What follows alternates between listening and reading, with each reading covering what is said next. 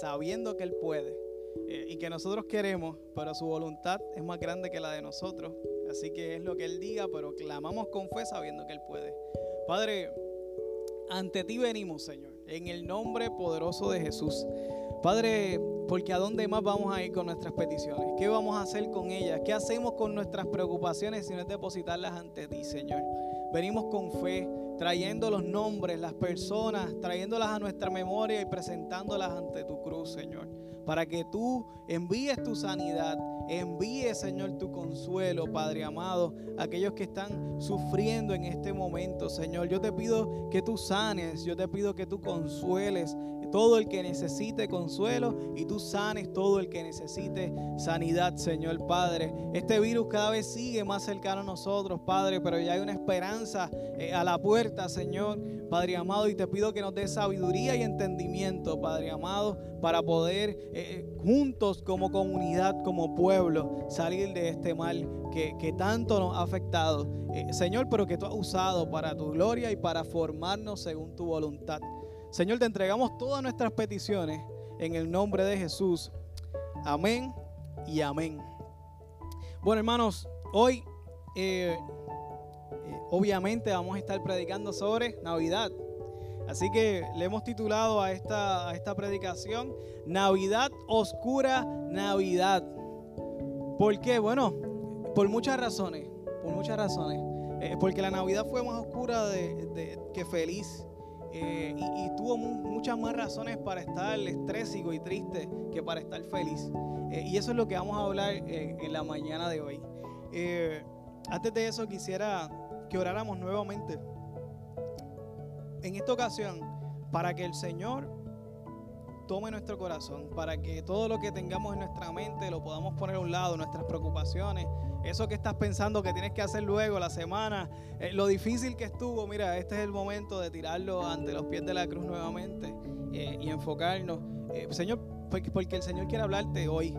Hoy el Señor quiere hablarte, hoy el Señor quiere, quiere salvar, hoy el Señor quiere rescatar, hoy el Señor quiere ministrarte. y es bueno que estés atento porque no sabes cuándo. te puede tocar esa palabra que transforme tu vida. Así que, que, vamos a orar y vamos a pedirle al Señor, Señor, yo sé que tú me vas a hablar y yo sé que tú me vas a ministrar, solo te pido que, que, que lo hagas y que me permitas estar pendiente para escuchar tu voz. Padre, venimos ante ti. Señor, con nuestros pensamientos, nuestras preocupaciones, toda nuestra vida que está rodando en nuestra cabeza, la ponemos ante tus pies, Señor para que tú nos hables hoy. Señor, creemos que tú nos quieres hablar, que tú nos quieres ministrar, porque para eso hemos venido, Señor. Hemos venido buscando consuelo y sé que tú los quieres dar hoy, Señor. Venimos con la fe de que tú nos vas a ministrar, Señor, y más sobre el tema más importante, Señor, que es Jesús mismo, Padre, que es nuestro, al quien seguimos, es nuestro norte, Padre. Te lo pedimos, Señor. Entregamos todos nuestros pensamientos y toda nuestra atención la ponemos ante ti. Te lo pedimos en el nombre poderoso de Jesús. Amén. Hay un verso que quiero, que quiero presentarles a ustedes en esta, en esta mañana. Y es Lucas 2, 7. Es un verso corto, pero que dice tanto. De hecho, dice tanto que vamos a estar todo el día en ese verso el día de hoy. Dice, y dio a luz a su hijo primogénito y lo envolvió en pañales y lo acostó en un pesebre porque no había lugar para ellos en el mesón. Estamos hablando de Jesús, estamos hablando de María y cuando habla de ellos habla de María, Jesús y José, ¿verdad? Estamos claros. Así que este fue el evento y así fue que el mundo recibió eh, a Dios. Pero feliz Navidad, ¿verdad? La Navidad parece que es perfecta. La Navidad parece eh, que es blanca Navidad, luces, fuegos artificiales. ¿Puedes ponerme el otro? Fuegos artificiales, eh, eh, todo es perfecto. recordamos nuestras casas, las decoramos perfectas. ponemos ese olorcito de mistolín a popurrí. Ya llegó la Navidad. Prendemos las velas Glade y ya se inundó la casa de todo lo que es Navidad. Encendemos las luces, fuegos artificiales. Se reúne la familia. Eh, y todo es perfecto, todo es paz y todo es hermoso. Pero me pregunto yo, ¿eso tiene que ver algo con el parto de Jesús? Eh, la Navidad, nativitas, que es de donde sale la palabra Navidad en latín, nativitas, nacimiento. ¿Qué tiene que ver todas esas luces, todo blanco, verde y rojo, con el parto de Jesús? Nada de eso estuvo allí. Vamos a empezar con cómo se entera el papá, bueno, el papá de crianza, de cómo se entera José de que su prometida, ni siquiera su esposa, estaba embarazada. Mira si no fue tan frustrante para José que tuvo que Dios enviar un ángel, dice Mateo 1, lo puede buscar. Dios envió un ángel y le dijo a José, recuerden, José no estaba casado con María y María quedó embarazada del Espíritu Santo. Es un evento totalmente sobrenatural y que creemos por fe, porque es hasta difícil entenderlo o no. Es difícil entenderlo y lo creemos por fe. Pero imagínese José, tuvo que enterarse que su prometida estaba embarazada de otro, del Espíritu Santo, para colmo, que no puede pelear con él, no puede ir a buscar, no puede hacer nada contra él. Dios le envió un ángel a decirle, críalo, porque quiero que sea tu hijo, quiero que tú seas su padre y que tú lo críes. Tuvo que enviar un ángel. Así que imagínense a José cómo estaba, totalmente frustrado, totalmente digiriendo una noticia cuando se entera Imagínense esa relación y ese matrimonio, cómo estaba. Cuando se entera que, que para colmo al, gobernante le da con hacer un edicto, mandar a hacer un censo. ¿Se acuerdan del censo 2020? Pues para el tiempo de Jesús hizo un censo también. ¿Y qué tuvieron que hacer? Nada más y nada menos. Imagínese usted que tiene que caminar de aquí hasta por lo menos, ¿sabes? Están todos los dealers de Aguada y Aguadilla por allá. Pues, eh, usted, literalmente esa fue la distancia, 112 kilómetros, montarte a pie. Desde aquí, salir por ahí a pie, por el expreso, coger todo el expreso por el, a pie, hasta llegar hasta Guada, la número 2. Esa fue la distancia que caminó María José. Enchismado con Dios, con María y caminar. ¿Sabes para qué? Para pagar impuestos para colmo. Si nos molesta pagar las planillas, hay que caminar para pagar las planillas y María estaba a punto de dar a luz. Ustedes imagínense en ese estrés. Qué bonita Navidad. Eh, entonces, para colmo, eh, ¿qué provoca el caminar en una mujer que está a punto de dar a luz? ¿Qué, ¿Quién sabe? que rompa fuente más rápido, ¿cierto? Y les pregunto yo, ¿dónde iba a parir entonces María? ¿En el lugar donde ellos pensaban y querían que iba a parir? No. No iba a parir ahí en el hospital perfecto que tenía, no, no. Iba a parir en otro lugar, en Belén. Ah, que fue espectacular porque todas las profecías decían que tenía que nacer en Belén. Sí, sí, pero para José y María eso fue traumático porque no era donde ellos querían, ¿verdad? Los padres de Jesús. Eso fue totalmente fuerte para ellos y para María más todavía. Ok, hasta que lleguen a Belén. Ahora, ¿Para qué fueron a Belén? Les dije ahorita que para, para hacer un censo, ¿cierto? Pero al igual que ellos, otras personas fueron. Y, y, muchos fueron a Belén. Pero de todos los que caminaban, ¿quién usted cree que caminaba más lento? Obviamente María, porque estaba embarazada a punto de parir. Y la caminata le iba a provocar más, más el parto. Pues entonces llegaron que últimos o primero, último. ¿Y qué pasó? Todo estaba lleno. Les voy a hablar un poco sobre lo que es el famoso mesón. Antes eh, era un honor cuando habían viajeros, tú dejarlos hospedados en tu casa. Era mostrarle tu hospitalidad, era un honor, era una virtud de la sociedad. Y todo el mundo hospedaba a los viajeros. Todo, todas las casas. Eventualmente empezaron a delegarle eso a los vecinos. Mira, pues tú te encargas de, la hospedería.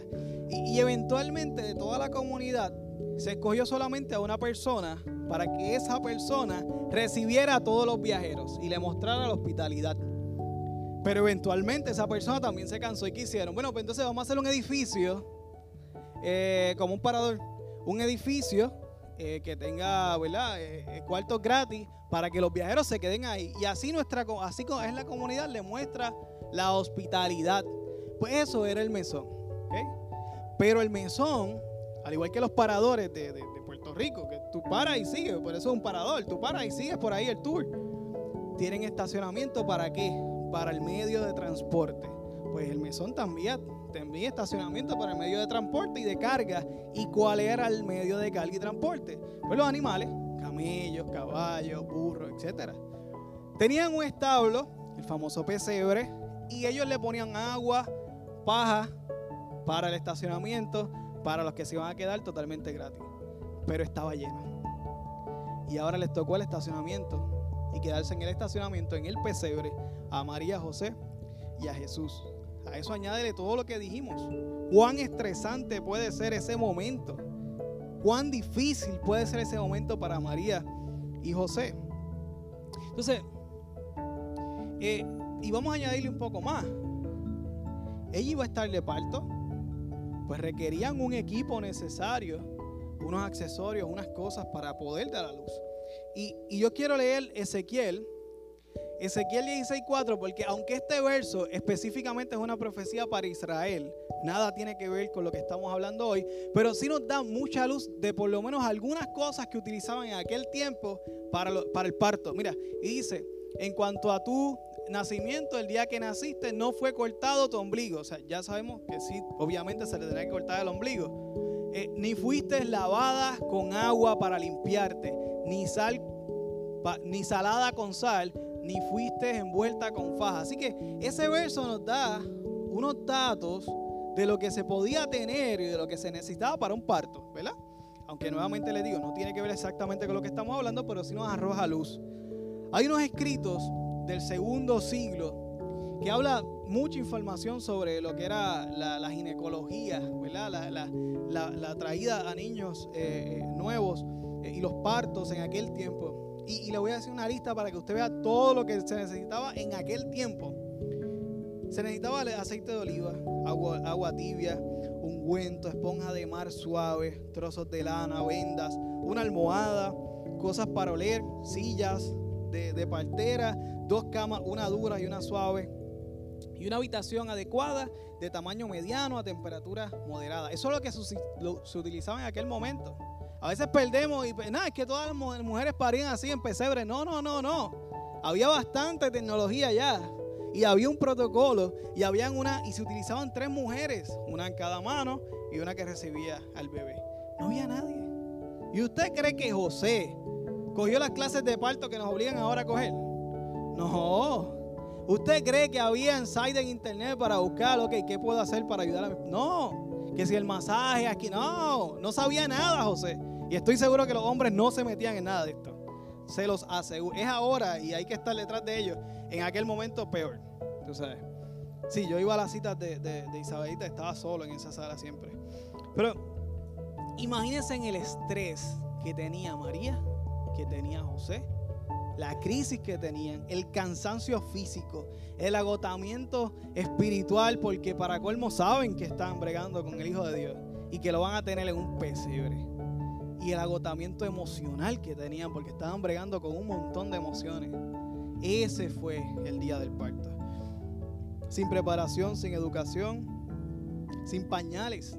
La Biblia dice, cuando hablamos de, trapos, de ese, de ese pañal, eh, el, término que utiliza es, es un verbo eh, conjugado para utilizarlo como un nombre, pero se utiliza el desgarre. Así que se sabe que ese pañal fue parte de una vestimenta que se desgarró, ¿verdad?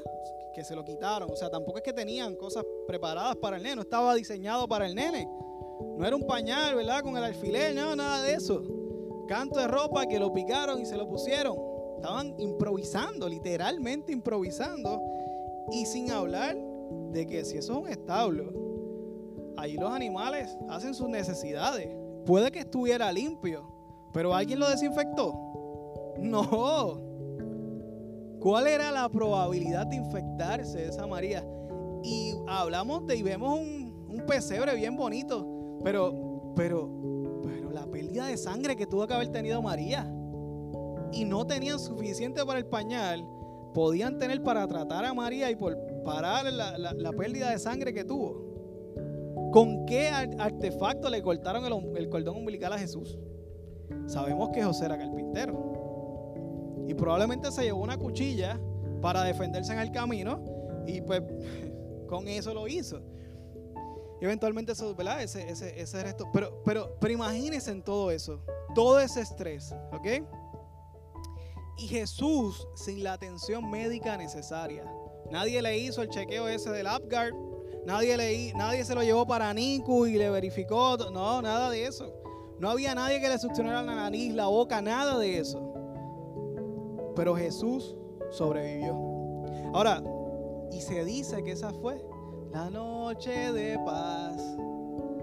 No me parece nada de pacífico. Yo no sé ustedes, pero a mí no me parece nada de pacífico recordar esto. Entonces, pensamos todo ese trauma, todo ese estrés, porque tuvo que haber sido totalmente traumático. José, María, para todos. Para colmo, Dios envía a su hijo por ese proceso de parto tan difícil y traumático, en ese sitio sucio, oscuro, que lo único que había era la, famosa estrella, esa estrella. De noche, lo envía a un mundo que también está sucio, oscuro y caído. Dios envía a su Hijo a este mundo a nacer. El mundo que Él hizo, el mundo que Él diseñó, pero que Él sabe que fue caído desde Adán, caído en pecado. Allí envió a Jesús en forma de bebé, en la forma más vulnerable que puede tener un ser humano. Es de bebé, de bebecito. Y lo envió este De hecho, esa fue la señal. El verso 11 dice, hallaréis al niño envuelto en pañales acostado en un pesebre. Eso no fue lo primero que nos leyó Minete el día de hoy. Ese fue el primer verso. Esa fue la señal que le dio a los pastores. O sea, que, el plan era ese, que naciera así. Y lo envió en la forma más vulnerable del ser humano. En medio de un mundo caído. ¿Y qué significa caído? Bueno, después de que Adán pecó, que, se, ¿verdad? que, que desobedecieron, se comieron la fruta. Después que Adán pecó, el mundo cayó en pecado. Y el mundo empezó a degradarse. Y estos son los resultados. Vamos a leer un poco. Pasamos de ser amigos de Dios a ser totalmente enemigos de Él y estar en contra de Él. Esa es parte del mundo caído. De tener una imagen y semejanza de Dios, mayodeo, imagen y semejanza de Dios, que es lo que nos da dignidad a todos, a tener una imagen totalmente deformada y desfigurada por nuestros pecados. De obedecer los mandamientos y el diseño perfecto de Dios, a ir a una rebelión, una anarquía, y que hoy, hoy tenemos guerra en todos los niveles, en todos los niveles. De hecho, tenemos guerra hasta con las vacunas. Tenemos guerra, que si con 20 cosas tenemos guerra. Tenemos guerra en todas las esferas, en todas las partes de la sociedad. Y todas las naciones siempre están como en tensión. De, de ser administradores de la creación a que tenemos una explotación de la tierra y problemas ecológicos y desastres ecológicos irreparables en todas partes de la tierra. De conocer la verdad a vivir en oscuridad y confusión en mentiras. Y sin hablar de desenfreno sexual y de, idolatría que estuvimos hablando, eh, estamos hablando en Apocalipsis, ¿verdad? Eh, cómo se va degradando el mundo, eh, como estamos hoy. A ese mundo caído fue que Dios envía a su Hijo en bebé Jesús, el bebé Jesús, baby Jesus. Lo envió a un mundo totalmente caído y para colmo desnudo. No nació con ropa, nació desnudo, igualito que como murió. ¿Y cuál es el resultado de haber nacido en un mundo así? Bueno, que no había espacio en el mesón. No había espacio en el mesón para Jesús. El rey no lo quería. El rey escuchó que venía otro rey y le dijo a los tres reyes magos, vayan y cuando lo encuentren me avisan para ir a adorarlo también. Sí, claro.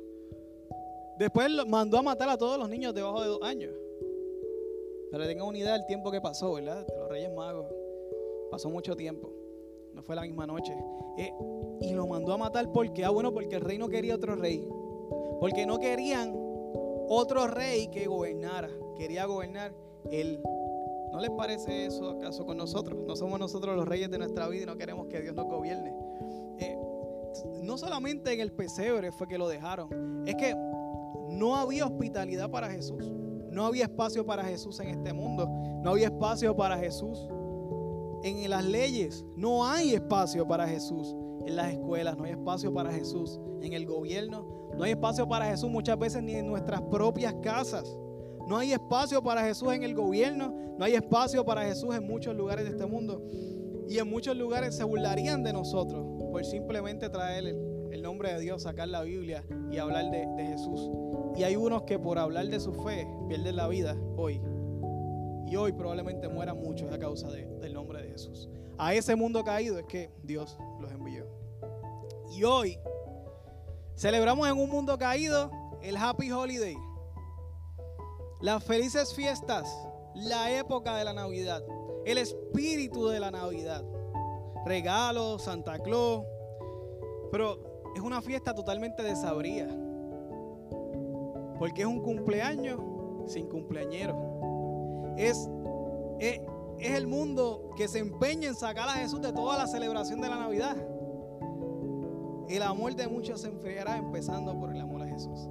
Y en este mundo que abandonó a Jesús y lo dejó sin techo, sin hogar, sin hospitalidad, es el mundo que tú y yo estamos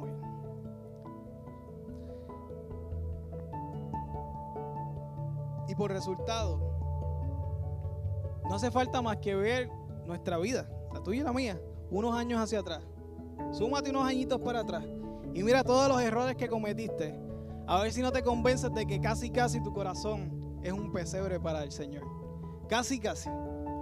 Casi, casi es un pesebre para el Señor. Un pesebre oscuro y sucio. Porque cada pecado es abominación ante, ante Jehová y ante Dios. Y este mundo busca que nosotros seamos así. Es por eso que dicen que todos los días un americano promedio ve de 6 mil a 10 mil anuncios por día. Por día. ¿Y qué tiene que ver esto? Bueno, pues porque cada anuncio busca vender y expresar las necesidades de la cultura. Y no solamente te venden lo que tú necesitas para el placer, es que te hacen necesitar lo que tú supuestamente necesitas. Y te, y te, meten los anuncios y te van moldeando. Y toda la cultura de este mundo se va, se va ahí poniendo en nuestro corazón poco a poco y van moldeando la cultura de, de, tener muchas cosas, de disfrutar los placeres, de pensar en nosotros mismos, de glorificar nuestro cuerpo, de hacer una idolatría a nuestros propios cuerpos, nuestros deseos, nuestros placeres y las cosas materiales. ¿Por qué quería Dios entrar en un corazón sucio como el nuestro? En un mundo sucio como el nuestro. Y la pregunta es, después de toda información casi depresiva de la Navidad, del nacimiento y el parto de Jesús, ¿por qué celebramos la Navidad como lo hacemos? ¿Por qué celebramos ese parto tan difícil en un mundo traumático, feo y caído, incluyendo nuestro corazón sucio? Juan 16, 21. ¿Está por ahí? Cuando una mujer embarazada está dando a luz, sufre en ese momento, pero una vez nace el bebé, la madre olvida todo el sufrimiento y se alegra porque ha traído un niño al mundo. Hermanos, por eso, por esa razón celebramos la Navidad. Porque Jesús no solamente sobrevivió a ese parto totalmente peligroso, no solamente sobrevivió, es que vino a vivir en ti y vino a darte vida y vida en abundancia entonces todo hace sentido. Porque no solamente fue que Jesús vino a este mundo, es que Jesús sobrevivió a este mundo. Este mundo sucio y feo, fundaron iglesias. Se fundó una iglesia, la iglesia del Señor. Se fundaron iglesias y la iglesia formó eh, hospitales, eh, eh, formó universidades, formó orfanatos y eso todo lo hizo la iglesia con el poder del Espíritu Santo. Eso es lo que celebramos, porque a pesar de que el mundo estaba caído, Dios hizo un milagro y no solamente revivió a Jesús en ese parto, no solamente sobrevivió Jesús en ese parto difícil, sino que envió su Espíritu Santo para darnos guianza en este mundo. Y hoy, luego de dos milenios, Dios sigue buscando corazones donde nacer. Hoy el Espíritu Santo quiere nacer en tu corazón.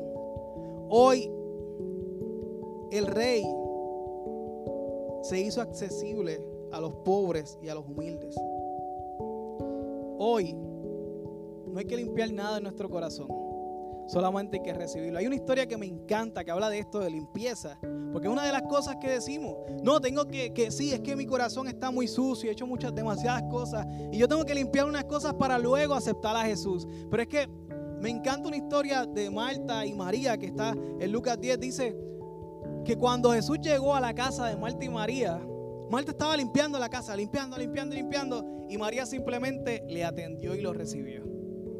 Y Jesús le contesta a Marta cuando le cuestiona, pero mira, María no está haciendo nada, yo estoy limpiando, yo estoy limpiando mi corazón, estoy haciendo todo lo posible para recibirte. Y Jesús le dice, pero es que, es que María, María recibió la mejor parte. Tú estás afanada, limpiando. María simplemente me recibió. Y eso es lo que necesita Jesús. Una persona que lo reciba. Si algo me encanta de que Jesús escogiera nacer en los parámetros que escogió, un pesebre sucio, pobre, eh, horrible, es, ese, ese parto traumático como vimos, tan peligroso como lo vimos. Eso era un parto de alto riesgo, a todas luces en este tiempo, ¿no? Un parto de alto riesgo. Un mundo tan ingrato con su creador. Lo que me deja saber es que Dios es un Dios totalmente accesible. Totalmente accesible para todos. Accesible y que solamente necesitamos lo mínimo para recibirle. Un mínimo de fe, un grano de mostaza, dice la escritura. Un mínimo de pureza, porque ya vimos cómo recibió ese pesebre a Jesús. Un mínimo de conocimiento. No hay que saberse la Biblia completa para ser creyente, simplemente hay que creer. Un mínimo de acción.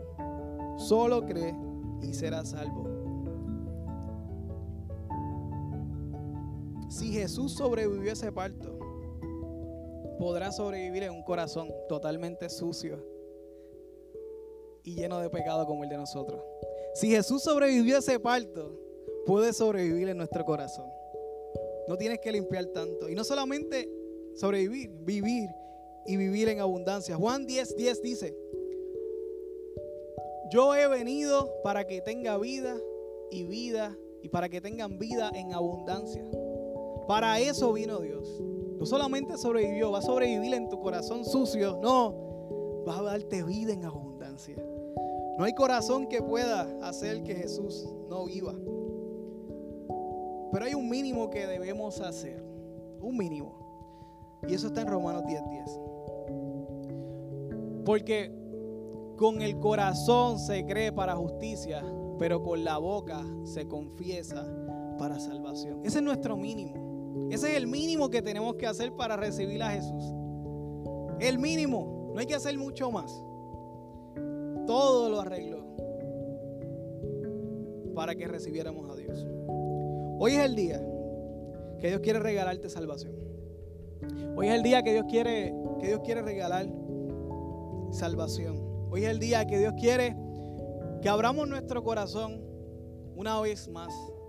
No importa cómo esté como esté con un pesebre sucio. No importa cómo esté.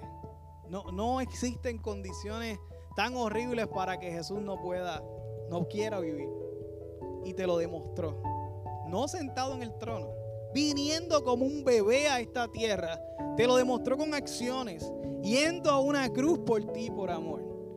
Te lo demostró con acciones, no desde como un jefe que da instrucciones desde un trono. No, no, no se hizo bebé, se hizo vulnerable, te demostró lo que está dispuesto a hacer por rescatarte.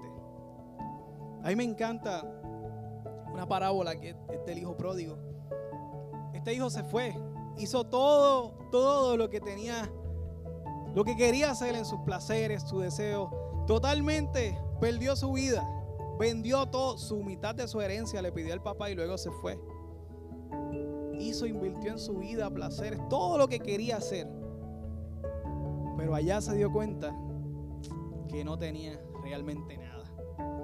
Cuando perdió todo, empezó a trabajar limpiando, limpiando unos cerdos, unos lechoncitos y allí cuando se vio que estaba deseando en su corazón, wow, yo quisiera que me dieran comida de los cerdos. Dijo, pero es que, es que papi me puede recibir como empleado por lo menos. Y así a veces estamos nosotros. Señor, yo, yo voy a, yo, de hecho así yo llegué al Señor. Señor, yo voy a regresar a donde ti, pero, pero yo voy a hacer todo lo que sea, todas las obras posibles para ver si al final de mi vida tú me perdonas. ¿Y qué pasó con este hijo? Cuando ese hijo pródigo, o sea, que se perdió y volvió, venía de camino.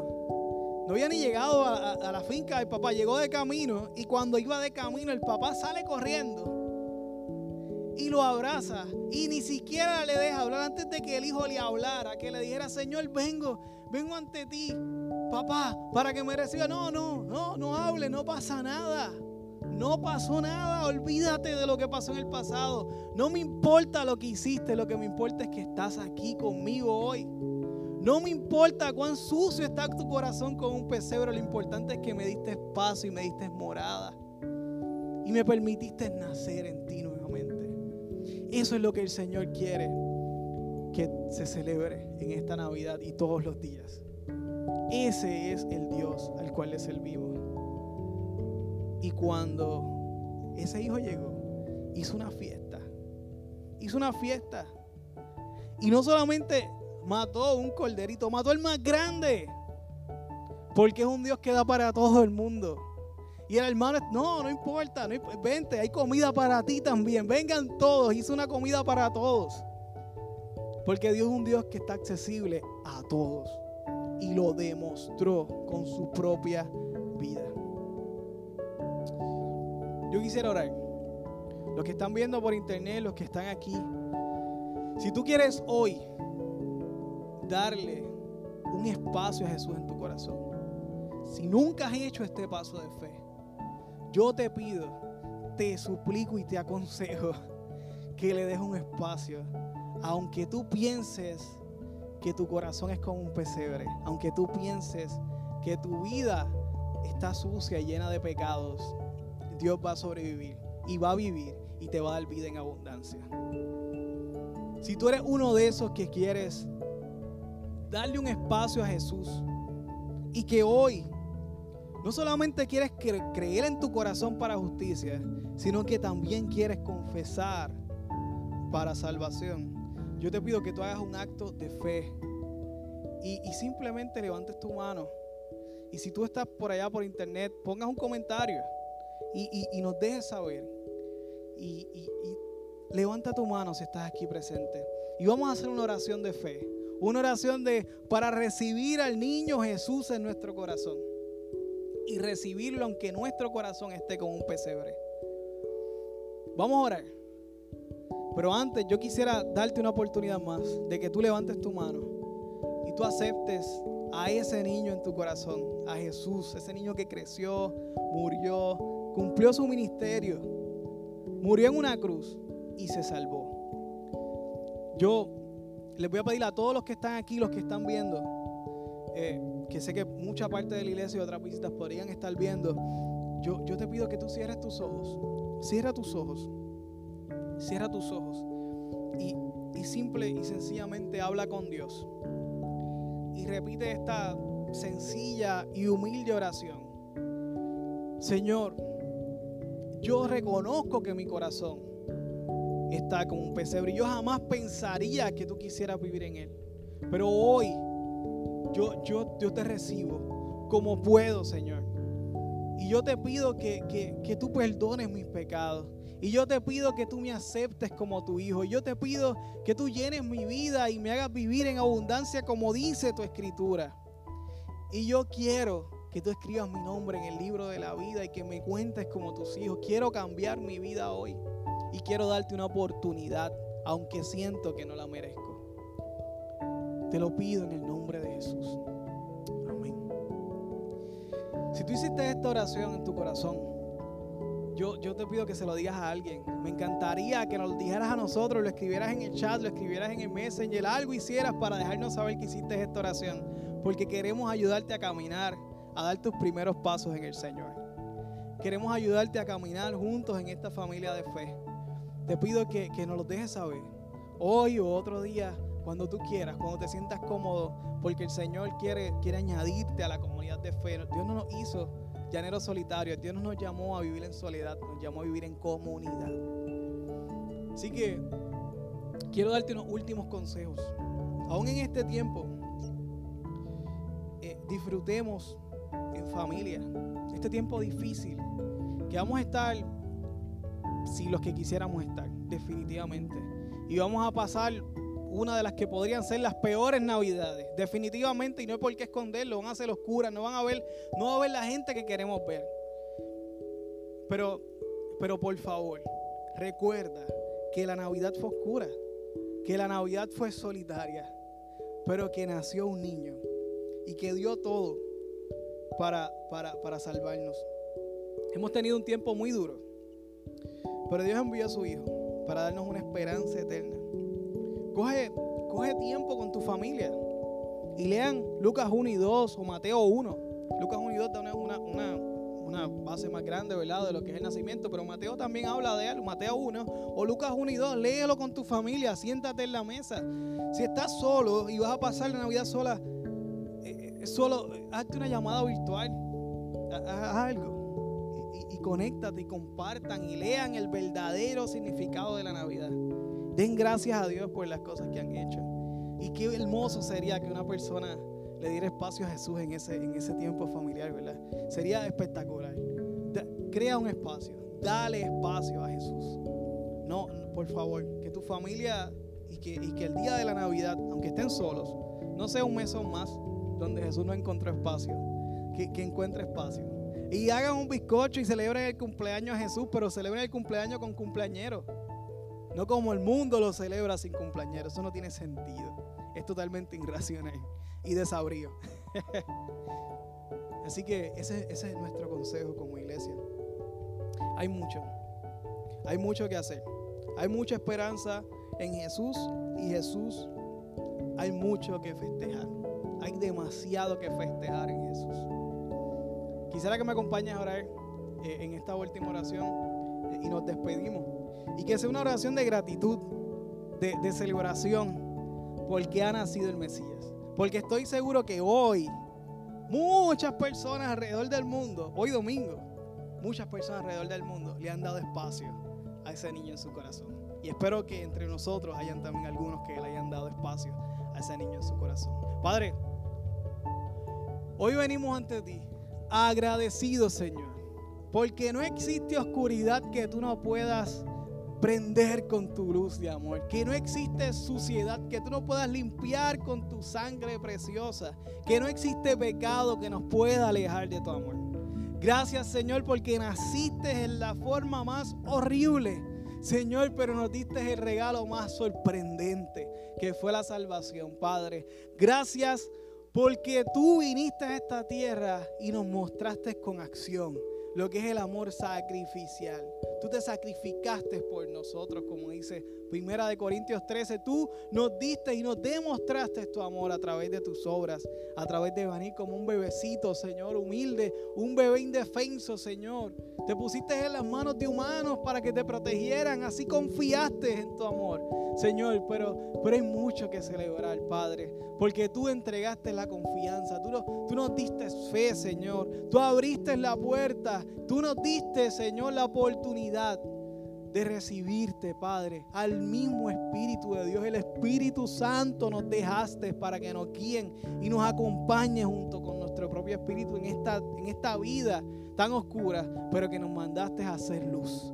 Padre, y esa luz, esa luz que recordamos en esa estrella, Padre amado, ese evento majestuoso que hubo en el cielo, Padre eh, Señor, eso es lo que queremos que ocurra hoy en nuestro corazón. Y que nosotros seamos luz del mundo y sal de esta tierra. Señor, nos enviaste a hacer una vida continua de esa estrella que hubo en un momento. Queremos ser pequeñas estrellas, luces en este mundo, en nuestra familia, para nuestros hijos, para nuestras esposas, nuestros esposos, nuestros padres, Señor, nuestros vecinos. Queremos ser luz y festejar, ser felices todo el año, no solamente el 25. Es tremendo que nuestra cultura dé espacio en el calendario para darte a ti un día, Señor, pero que nuestra vida permanezca brillando como una luz, como esa luz, como esa estrella, Señor, que guía a otros hacia ti. Que así sea nuestra vida, que seamos una luz que guía a otros a encontrarse contigo, aunque sea en un pesebre, aunque sea un momento traumático, pero allí tú quieres nacer, en la vida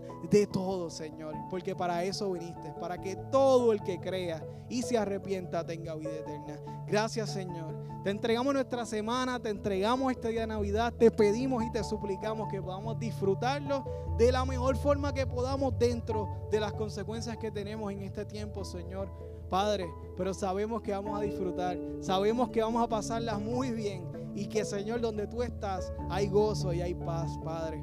Bienvenido a nuestros hogares, bienvenido a nuestros corazones, Señor. Nosotros sí tenemos espacio para ti y te damos gracias por haber venido a esta tierra para buscarnos y enamorarnos. Te lo pedimos en el nombre de Jesús. Amén. Dios les bendiga, hermanos. Es todo un tiempo excelente para disfrutar en familia. Hay mucho, hay mucha oscuridad, pero hay demasiada luz en Jesucristo. Y esa es la diferencia de ser cristiano a vivir cualquier otra religión. Somos cristianos y tenemos su luz. Y la luz no emana de nuestras baterías, la batería es el Espíritu Santo. Eso es una fuerza interminable. Dios les bendiga mucho.